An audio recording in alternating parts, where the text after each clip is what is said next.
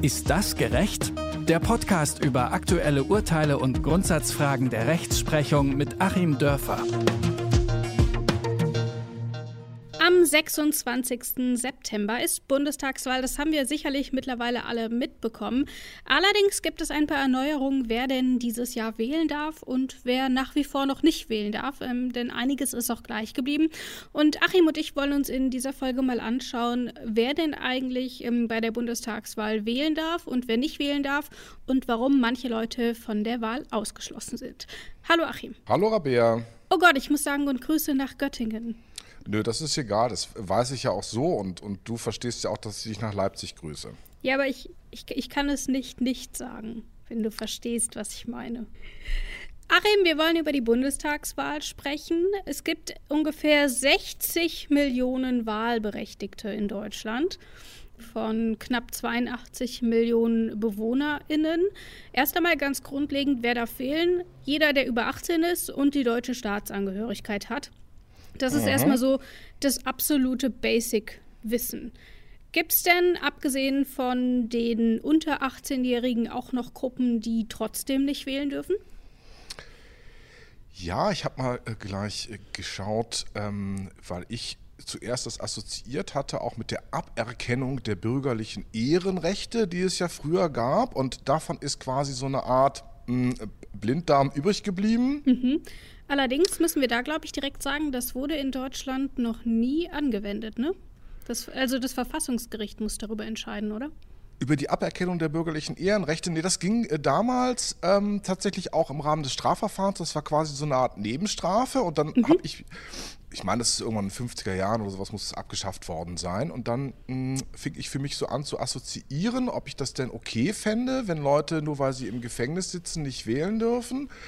Und habe dann mal geschaut, weil damit hat man ja in der Praxis nicht viel zu tun, da muss man sich ja auch so ein bisschen einlesen, mh, hm, wer denn so aus dieser Richtung, mh, hm, sozusagen welche Menschen, weil sie böse sind, mhm. nicht wählen dürfen. Wir kommen ja gleich noch zu einer Gruppe, bei der sich das ja glücklicherweise geändert hat, die quasi ohne eigenes Verschulden äh, betroffen sind davon. Aber hier geht es mal um die, um die Bösen, die nicht wählen dürfen. Mhm. So, und ähm, die Gruppe ist sehr klein und das finde ich auch richtig und gerecht dass nicht äh, nur weil jemand wegen irgendwas ins Gefängnis kommt, er deswegen nicht wählen darf. Nein, ich finde das auch sehr wichtig. Äh, das ist ja auch ein Teil der Resozialisierung quasi, am politischen Leben weiter teilnehmen zu dürfen. Mm, und das heißt, die Gruppe, die aus strafrechtlichen Gründen jetzt mal ähm, nicht wählen darf, die ist in dreierlei Hinsicht eingeschränkt. Erstens muss darüber ein Richter entscheiden, mhm. und zwar separat. Das ähm, passiert nicht automatisch, nur weil es ein Urteil über eine Freiheitsstrafe gilt, dass damit gleichzeitig das Wahlrecht verloren geht, sondern über den Verlust des Wahlrechtes muss das Gericht separat entscheiden. Das ist Punkt 1. Punkt 2 ist, es ist ähm, nach verschiedenen Stufen eine, eine Mindeststrafe. Da nämlich mindestens sechs Monate. Was ja schon gar nicht so super viel ist. Was nicht so super viel ist. Ähm, oder bei anderen mindestens ein Jahr. So, und dann betrifft das aber auch nur ganz bestimmte Straftatbestände. Und wenn man die hört, dann wird man gleich verstehen, dass das dann schon irgendwo gerecht ist, weil es dann nämlich einen inhaltlichen Zusammenhang gibt. Genau, es geht nämlich, ich habe mich nämlich schlau gemacht, äh, mhm. äh, um so Straftaten wie Hochverrat, Dinge, die, also politische Straftaten, die wirklich in den Kern der Demokratie eingreifen. Genau, oder auch Wahlbehinderung und Fälschung von Wahlunterlagen. Ja. Das ist ja irgendwie klar. Äh, auch Abgeordnetenbestechung, na gut, hat so ein bisschen so einen Strafcharakter. Genau, das sind also wirklich nur diese äh, paar Straftaten. Da kann das Wahlrecht dann weg sein, wenn das Gericht das separat beschließt. Und dann gibt es eine noch exotischere Möglichkeit, ähm, wo, wenn wir drüber sprechen, auch, glaube ich, schnell klar wird, das ist auch so aus historischen Gründen da reingekommen. Es kann nämlich auch das Bundesverfassungsgericht über den Verlust des Wahlrechts entscheiden. Das meinte ich vorhin. Da hatte ich mich verwechselt, äh, was du meinst und was jetzt kommt. Schieß genau, und zwar sowohl das Aktive wie auch das Passive. Mhm. Und zwar gibt es eine ganz enge Antragsbefugnis. Das passiert eben nur auf Antrag. Ne? Das heißt, das Bundesverfassungsgericht wird dann nicht von Amts wegen tätig. Und den Antrag können stellen der Bundestag, die Bundesregierung oder die Landesregierung. Mhm. Nur die drei können so einen Antrag stellen. Und ähm, das Ganze richtet sich dann auch nicht ähm, gegen jede Person. Auch da übrigens kann man das auch zeitlich beschränkt äh, machen. Äh, mindestens ein Jahr kann das Bundesverfassungsgericht das befristen. Gegen wen kann sich so ein Antrag richten? Wer ist dann der Antragsgegner? Das sagt uns Artikel 18 des Grundgesetzes. Das sind nämlich Personen, die die Freiheit der Meinungsäußerung, insbesondere die Pressefreiheit, die Lehrfreiheit, also mit EH, die Versammlungsfreiheit, die Vereinigungsfreiheit, das Brief-, Post- und Fernmeldegeheimnis, das Eigentum oder das Asylrecht zum Kampfe gegen die freiheitlich-demokratische Grundordnung missbraucht. Der verwirkt diese Grundrechte und über diese Verwirkung wird dann nämlich vom Bundesverfassungsgericht entschieden. Wie gesagt, auf Antrag Landesregierung, Bundesregierung, Bundestag. Man sieht also, das ist so ein ähm, Ding, wehrhafte Demokratie letzten mhm. Endes. Historisch bedingt natürlich. Hm? Genau, du aber, fragen? Genau, da muss man aber sagen, tatsächlich ähm, hat es noch keinen solchen Fall gegeben, in dem es tatsächlich zu einer ähm, Verwirklichung dieser Grundrechte gekommen ist. Ich glaube, es hat zwei oder drei Anträge bislang gegeben in der Zeit der BRD. Ähm, allerdings wurde in keinem der Fälle tatsächlich dem Antrag zugestimmt. Mehr dazu könnt ihr in der Folge vom Grundgesetz-Podcast zu Artikel 18 nachhören. Da haben wir uns nämlich genau mit diesem Thema beschäftigt. Genau, das Ganze ist quasi wie ein Film mit Keanu Reeves, ähm, wo nämlich im Wohnzimmer so ein riesiges, äh, sehr, sehr scharfes äh, Samurai-Schwert hängt, was man dann halt nur sehr ungerne von der Wand nimmt und benutzt, ne? weil da muss man nachher den ganzen Dreck aufräumen. Mhm. So, es hängt also sozusagen dekorativ da, erinnert an die unselige Geschichte beweist, dass ähm, die Mütter und Väter des Grundgesetzes sich sehr gute Gedanken gemacht haben, wie wir diese Geschichte besiegen können. Und ist quasi da so für alle Zeiten in der Hoffnung, dass man es eben nicht braucht, dass es ein Dekorationsstück bleibt. Aber es ist, ich, ich war ganz erstaunt, das ist eben ein wahnsinnig scharfes Schwert. Also im Prinzip kann da wirklich der, ähm, die Landesregierung von Hessen beim Bundesverfassungsgericht einen Antrag stellen, dem Ministerpräsidenten äh, des Bundeslandes, äh, ich sage jetzt mal XY, das passive Wahlrecht zu nehmen. So, und dann darf der nämlich zur nächsten Wahl nicht mehr antreten. Das ist auch ein gutes Stichwort, wenn wir uns nochmal das passive Wahlrecht anschauen.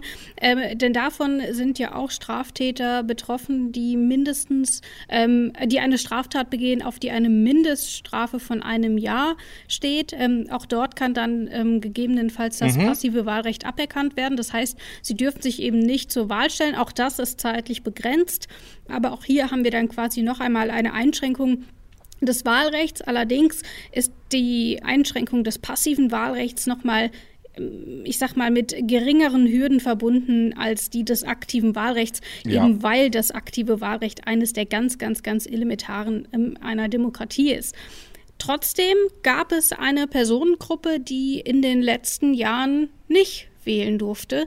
Und zwar hat das ungefähr 85.000 Menschen in Deutschland betroffen, nämlich jene, die eine vollständige oder eine, einen Vollbedarf an Betreuung haben und auch jene, die in einer forensischen Psychiatrie untergebracht waren. Also jene, die als strafunfähig galten und deswegen nicht ins Gefängnis, sondern in die Psychiatrie gekommen sind.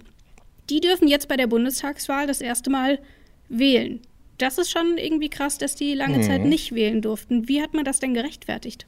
Natürlich geht es immer darum, inwieweit können solche Menschen einen Willen bilden. Mhm.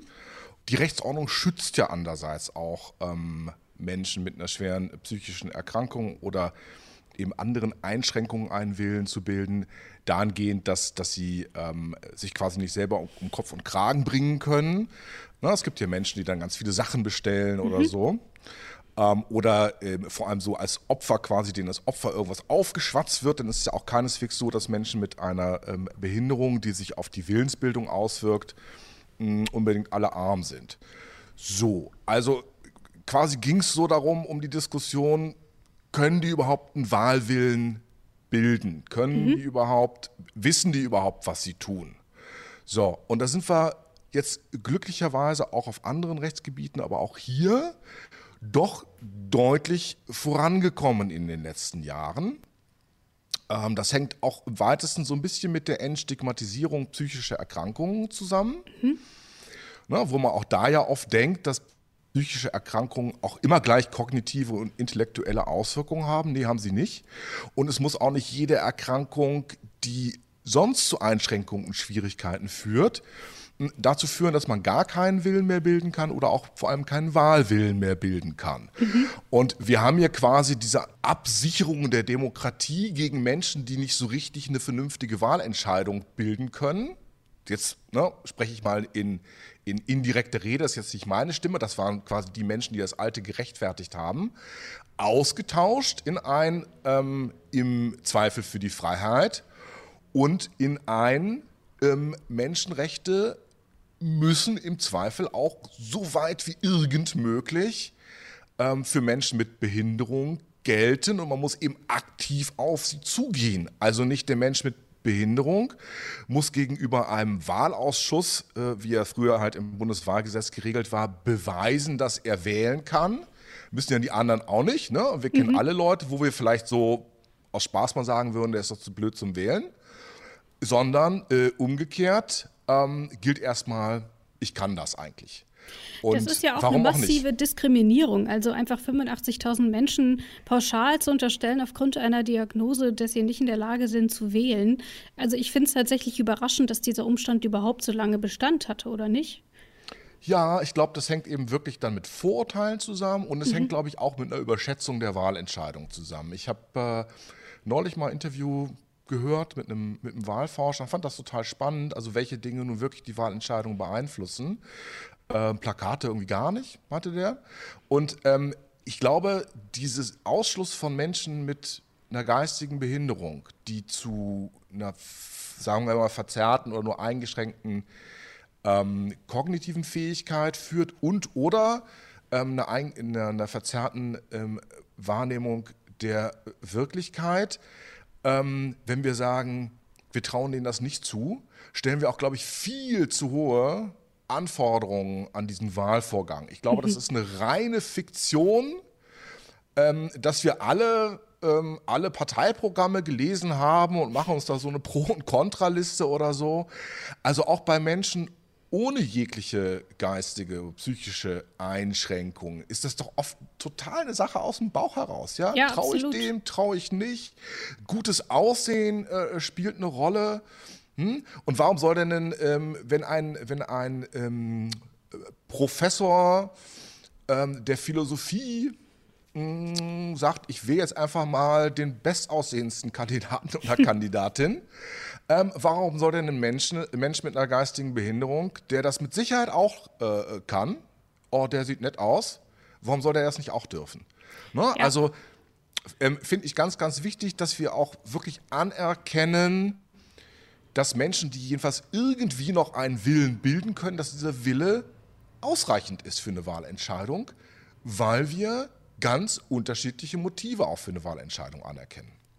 Und was sicherlich dann ähm, auch häufig vergessen wird, dass eben auch eine Wahlassistenz durchaus erlaubt ist, eben zum Beispiel bei ähm, körperlich eingeschränkten Menschen, ähm, aber auch zum Beispiel bei älteren Menschen, die einfach nicht mehr alleine in die Wahlkabine kommen oder zwar wissen, wen sie wählen wollen, aber physisch diesen Stift nicht führen können und so weiter. Also dort ist eine Assistenz möglich, solange klar ist, dass die Person ihren Willen selbst gebildet hat und die Person, die den Stift führt, nicht quasi einfach wählt, was sie für gut hält, mhm. sondern es muss eben klar sein, dass die Person äh, diesen Willen selbst gebildet hat und das gewählt wird, was diese Person auch möchte. Und solange das nicht gegeben ist, ähm, dass dort ein Zweifel steht, gibt es meiner Ansicht nach auch keinen Grund, der dagegen spricht. Also gut, dass diese Menschen jetzt bei dieser Bundestagswahl erstmalig abstimmen dürfen. Ja, und ich möchte vielleicht das auch nochmal verbinden mit einem ähm, Aufruf. Mhm. Ich bin ja immer ein Freund des Wählens in der Wahlkabine. Ich auch. Und und nicht so ein Freund des remoten Wählens. Und mich würde das total freuen, wenn auch ähm, die Menschen aus dieser Gruppe wirklich in den Wahlkabinen erscheinen würden. Ich finde es wichtig, auch diese neue Normalität dann auch zu leben, einmal. Und zum anderen finde ich es auch wichtig äh, zu zeigen, jawohl, das geht und es geht auch zuverlässig. Denn mh, diesem Wahlhelfen und Papierunterlagen haftet ja immer der nicht ganz unbegründete Verdacht an, ähm, dass am Ende dann doch derjenige oder diejenige, welche einen Umschlag dann zukleben, irgendwie so beeinflussen und so. Mm, und ich finde es auch wirklich wichtig, ähm, jetzt auch mal einen Aufruf an alle, die solche Menschen betreuen und da vielleicht als unterstützend mm, tätig sind, auch wirklich dann mal zu demonstrieren, es geht auch mit einer Wahlkabine. Und das geht auch ganz, ganz sauber. Das fände ich auch nochmal sehr wichtig. Hm, klar, da sind natürlich auch viele Vorurteile mit verbunden. Ähnliche Vorurteile gibt es auch, wenn man nach Altersgruppen vorgeht. Ähm, auf Kommunalebene dürfen in einigen Bundesländern Menschen ab 16 Jahren wählen und nicht, wie es aktuell auf Bundesebene ähm, ist, ab 18 Jahren. Wieso traut man denn Leuten zu, im Bundesland abzustimmen, aber sobald es um die Bundestagswahl geht, plötzlich nicht mehr? Also wie ist denn diese Ungleichbehandlung bei den Wahlen rechtlich zu rechtfertigen? Ähm, die ist rechtlich im Sinne, ein rationales Argument steht dahinter, hm, eigentlich gar nicht zu rechtfertigen. Mhm. Ich nenne das immer Zahlenmagie. Ähm, wir nehmen irgendwelche gegriffenen Zahlen, weil wir die von woanders kennen und haben das Gefühl, das sei jetzt irgendwie vernünftig. Ja.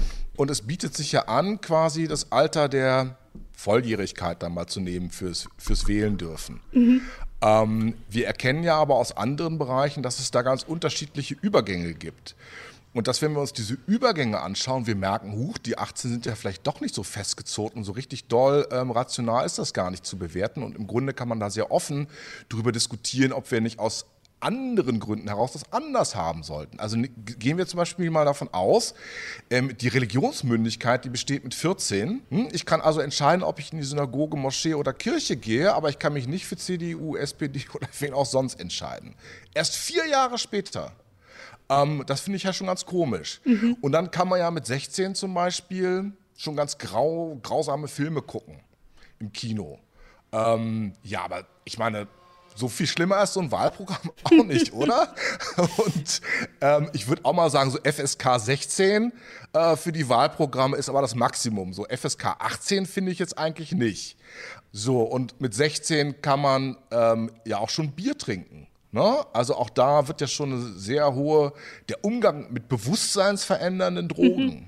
wird den Menschen schon zugetraut, aber nicht ähm, Politiker gut oder schlecht zu finden. Also ich finde, das ist eigentlich, es ist so, weil es so ist und wir machen das einfach so, weil es schon immer war, aber man kann sehr schlecht, kriegt man so ein Argument zu, zu greifen und ich würde dann eher umgekehrt überlegen. Mich würde auch mal interessieren, was, was du so sagen würdest. Das spricht so für senken wir es mal insgesamt auf 16 ab oder lassen wir es bei 18? Ich würde ja sagen, lasst uns das mal auf 16 absenken, damit wir ähm, angesichts der demografischen Veränderungen da überhaupt noch eine Partizipation auch der jüngeren Altersgruppen hinbekommen. Das wäre mal Punkt 1, das finde ich ein durchaus rationales Argument, mhm. äh, quasi auch durch die Absenkung des Wahlalters stärker wieder in der Alterspyramide eine Normalverteilung, eine Fairverteilung äh, herzustellen. Und ich würde eben andererseits sagen, es motiviert doch auch zur Demokratie.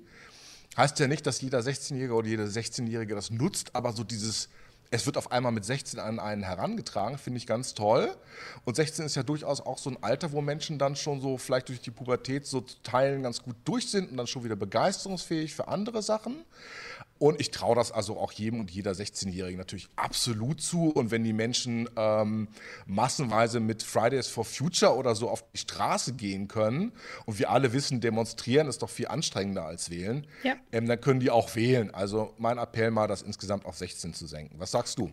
Da bin ich definitiv bei dir. Also zum einen weiß ich nicht, warum jemand, der 16 ist und sich für Politik interessiert, nicht genauso wählen sollen dürfte wie jemand, der 45 ist und sich überhaupt nicht für Politik interessiert.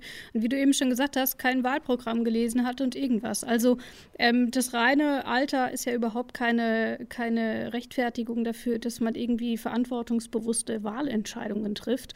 Und das Demografische ist natürlich auch ein wichtiger Punkt. Ich finde, dann sollte man den jungen Menschen, die ja sowieso schon in der Unterzahl sind, wenigstens auch eine Stimme geben. Ja, also auch nochmal dieser Appell. Haben wir denn ansonsten noch eine Gruppe, die nicht wählen darf? Ich weiß, wir haben auf jeden Fall noch eine, die ihr passives Wahlrecht verlieren kann.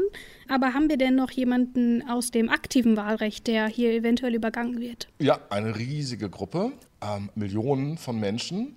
Ich ähm, weiß, wen du meinst. Millionen von Menschen, die in Deutschland leben, aber nicht die deutsche Staatsbürgerschaft haben. Genau, die sogar hier geboren sind und die sogar in der zweiten Generation hier geboren sind und nicht wählen dürfen. Das ist mhm. ja wohl völlig absurd, ja, völlig absurd.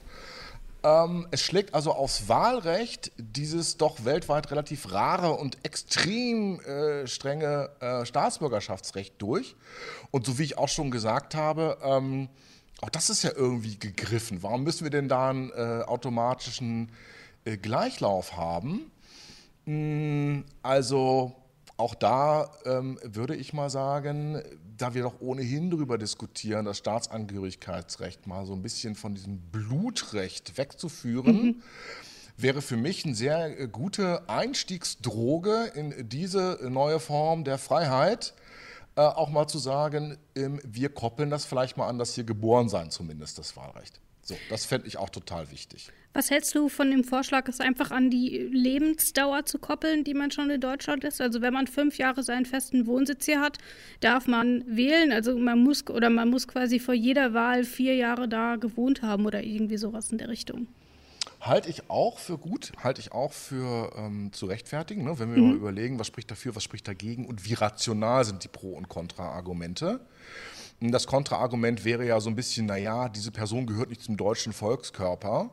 Ähm, das ist ja doch mehr so ein verschwurbeltes, dumpfes Gefühl, Voll. dem aus meiner Sicht das Pro-Argument gegenübersteht. Naja, wer hier ist, kann auch wohl sein Umfeld gestalten. Es ist ja. doch im Grunde nur eine Ausübung des freien Willens, die quasi von der individuellen über eine Fiktion, ne? wir kennen das von, von Rousseau, ja, der Wille von allen wird dann zum Willen aller oder so, ähm, also doch eigentlich nur eine Erweiterung meiner individuellen Freiheit, wo man dann schon sagen kann, gut, wir machen da eine Frist, weil wir so ein bisschen Kenntnisse voraussetzen und doch so eine gewisse Bindung, finde ich auch gut. Also es war ja von mir aus erstmal nur so ein Kompromissvorschlag zu sagen, ähm, zumindest mal die hier Geborenen müssen das aktive und passive Wahlrecht haben. Aber weil wir eben über die Meldeadresse gesprochen haben, die ist ja für den Wahlvorgang insgesamt unheimlich wichtig, weswegen wir auch noch über die Gruppe sprechen müssen, die eben keine feste Meldeadresse haben, weil sie mhm. obdachlos sind oder weil sie einfach keinen festen Wohnsitz haben. Die sind zwar nicht grundsätzlich von der, vom aktiven Wahlrecht ausgeschlossen, allerdings funktioniert das Wahlrecht ja über das Melderegister, ähm, sodass das dann abgeglichen wird und dann die Wahlbenachrichtigungen ähm, verschickt werden und das Wahlregister ausgelegt wird, wo man auch kontrollieren kann, ob man dort drin steht. Bei Menschen ohne festen Wohnsitz funktioniert das natürlich übers Meldeamt nicht. Wie kommen die denn dann dazu, dass sie wählen dürfen, obwohl sie keinen festen Wohnsitz haben? Und zwar müssen sie einen Antrag stellen, dass sie ins Melderegister aufgenommen werden. Also ich verstehe den Hintergrund. Es ist aber natürlich trotzdem eine unfassbare Hürde, ähm, weil man ähm, ohne festen Wohnsitz A sicherlich andere Sorgen hat, B, man muss das erstmal wissen, wohin kann man sich wenden, an wen wendet man sich überhaupt, ich wüsste das auch nicht. Ähm, und dann muss diese Information ja auch erstmal zu den Leuten getragen werden. Und das steht eben nicht auf irgendwelchen Wahlplakaten. Müssen die ins ähm, Melderegister rein oder müssen die ins, ins die Wählerverzeichnis rein? Die müssen den Antrag stellen, dass sie ins Wählerverzeichnis aufgenommen werden. Okay. Mhm. Und das mhm. finde ich ist, äh, also äh, ich finde, das ist schon eine ziemlich hohe Hürde, ja, sich aufzuraffen, irgendwo hinzugehen, zu wissen, wo man hin muss. Also man, man kann ja auch nicht einfach irgendwas googeln. Ähm, wir bräuchten dann letzten Endes ja ein bundesweites Wählerregister. Dann könnte man es ja auch so machen, ähm, dass die betroffenen Menschen einfach ins Wahllokal gehen. Es findet irgendwie eine Identitätsfeststellung statt. Das kann ein Ausweis sein oder wenn die aber persönlich bekannt sind, ist das natürlich noch viel besser. Das ist ja nach dem Wahlgesetz immer zugelassen. Mhm. Ne? Dass man einen Ausweis mitnehmen muss, das ist ein, ein Märchen. Hm, wenn da jemand sitzt, den man kennt, ist das auch okay. Und ähm, wenn es jetzt ein bundesweites Register gäbe, man muss ja verhindern, dass eine Person zweimal wählt. Ja. Dann könnte man das natürlich ad hoc quasi abgleichen, aber so weit sind wir eben noch nicht.